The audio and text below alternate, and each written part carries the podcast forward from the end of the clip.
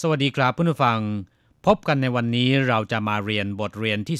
13 ของแบบเรียนชั้นกลาง บทที่ 13อยู่เทียนเฟินมีพรสวรรค์ ในบทนี้นะครับเราจะมาเรียนรู้คำสนทนาเกี่ยวกับการยกยอสรรเสริญคนอื่นว่า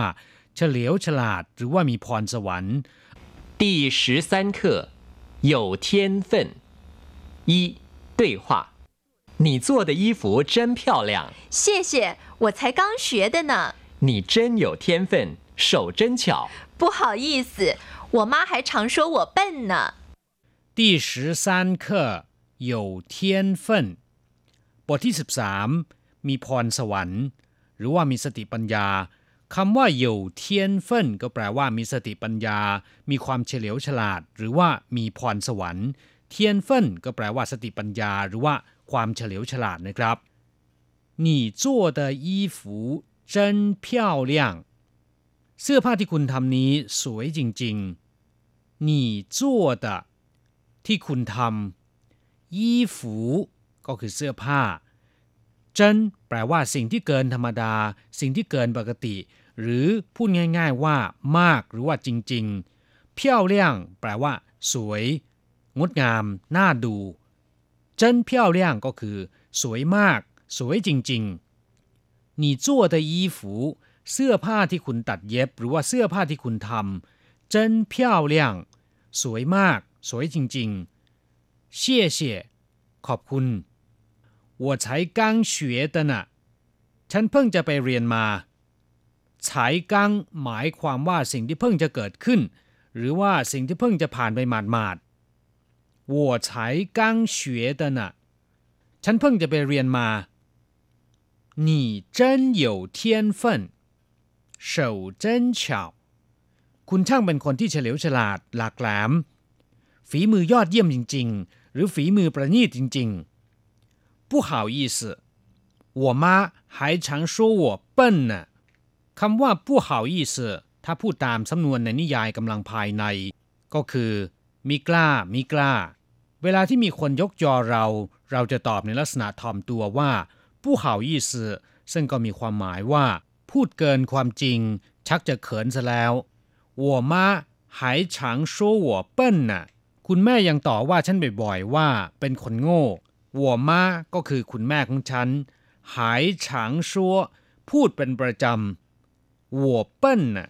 ฉันนั้นโง่ คุณแม่ของฉันยังพูดเป็นประจำว่าฉันนั้นเป็นคนโง่我妈还常说我笨呢ครับผู้ฟังเมื่อทราบความหมายของคำสนทนาในบทนี้แล้วนะครับ ต่อไปขอให้พลิกไปที่หน้า 56 เราจะไปเรียนรู้คำศัพท์ใหม่ๆในบทเรียนนี้ และก่อนอื่นขอให้อ่านคำศัพท์ตามคุณครู二生字与生词笨笨巧巧玩玩 漂亮漂亮手巧，手巧，天分，天分，一定，一定。ครับต่อไปเรามาอธิบายความหมายของคำศัพท์ในบทเรียนนี้ ศัพท์คำแรก เปิ้นแปลว่า โง่ เขาหรือว่าทึมอย่างเวลาด่าหรือว่าว่าคนอื่นว่าโง่ จะบอกว่า เปิ้นตั้นแปลว่าไอ้โง่ หรือว่าคนโง่เ หนาจิ้ง很笨สมองทึมหรือว่าสมองทึบ ไม่ฉลาด นอกจากนี้ยังแปลว่าไม่ปราดเปรียวคล่องแคล่ว อย่างเช่นว่า เปิ้นเฉาเปิ้นเจียวมือไม้เก้งก้าง ไม่คล่องแคล่วว่องไว ส่วนคำว่าเปิ้นจงก็แปลว่าหนัก เทอะทะ หรือว่าใหญ่เก้งก้างนะครับศัพท์คำที่สองเฉาแปลว่าเฉลียวฉลาด เฉียบแหลม หลักแหลม หรือประณีตยอดเยี่ยมล้ำเลิศ ตรงข้ามกับคำว่าเปิ้ลที่แปลว่าโง่ อย่างเช่นว่าเฉียวเมี่ยวเดจี้ว่า แผนการที่ฉลาดล้ำเลิศเฉียวเมี่ยวเดเฉากง ฝีมือที่ประณีตยอดเยี่ยม นอกจากนี้ยังแปลว่าบังเอิญ หรือว่าประจวบเหมาะ อย่างเช่นว่าเฉียวเหอ แปลว่าบังเอิญ พอดีหรือว่าประจวบเหมาะ เช่นหลายเตอเจินเฉียวมาได้พอดีทีเดียวอีชูเหมือนเจียวพ่งเต้านี่จิ้เฉียวเดินออกประตูก็พบคุณ ช่างเป็นการประจวบเหมาะอะไรอย่างนี้ นอกจากมีความหมายในทางที่ดีแล้วนะครับคำว่าเฉายังมีความหมายในทางลบอีกด้วย อย่างเช่นว่าควาเหยียนเฉาหยู่หมายถึงคำพูดที่หวานไพเราะ แต่เป็นคำพูดที่เต็มไปด้วยเล่ห์เหลี่ยม เรียกว่าควาเหยียนเฉาหยู่ซับคำต่อไป หวาน แปลว่า จบ ครบถ้วน สมบูรณ์ อย่างเช่นว่า หวานกง หมายถึงว่าทำงานเสร็จหรือว่าทำเสร็จแล้ว 事情做完了งานทำเสร็จแล้ว หวานช่วยแปลว่าชำระภาษี หวานปี้แปลว่าสำเร็จหรือว่าเสร็จสิ้น หวานเฉิงก็มีความหมายในทำนองเดียวกัน คือดำเนินการสำเร็จลุล่วงลงแล้ว แต่ถ้าเป็นหวานตั้นจะมีความหมายในทางที่ไม่ดีนะครับ หมายถึงสิ่งใดสิ่งหนึ่งล้มเหลว อย่างเช่นว่าเจ้าช่าเขอหวานตั้นละคราวนี้เสียหมดเลย หรือว่าคราวนี้ ล้มเหลวหมดเลย ส่วนคำว่าเพี้ยวเลี่ยงแปลว่าสวย งดงาม น่าดู อย่างเช่นว่า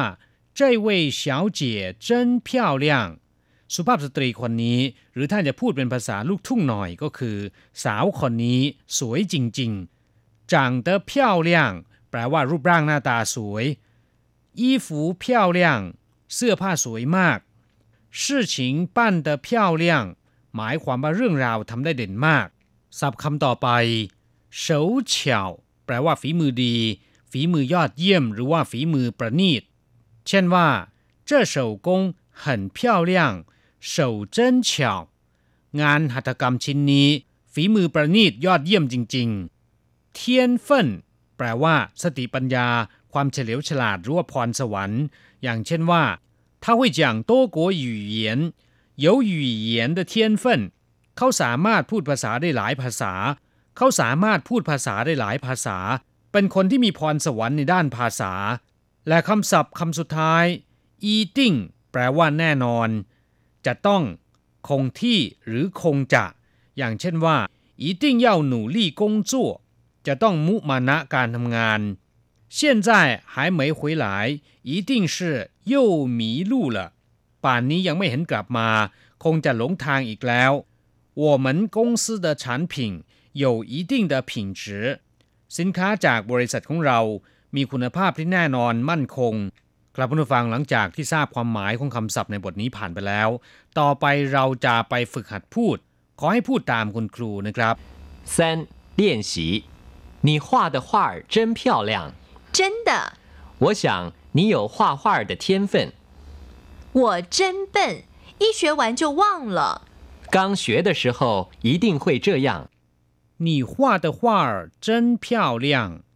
ภาพที่คุณวาดนั้น สวยจริงๆ你画的ที่คุณวาด画儿อักษรสองตัว แต่ว่าออกเสียงเป็นเสียงเดียวกันนะครับ画儿แปลว่าภาพ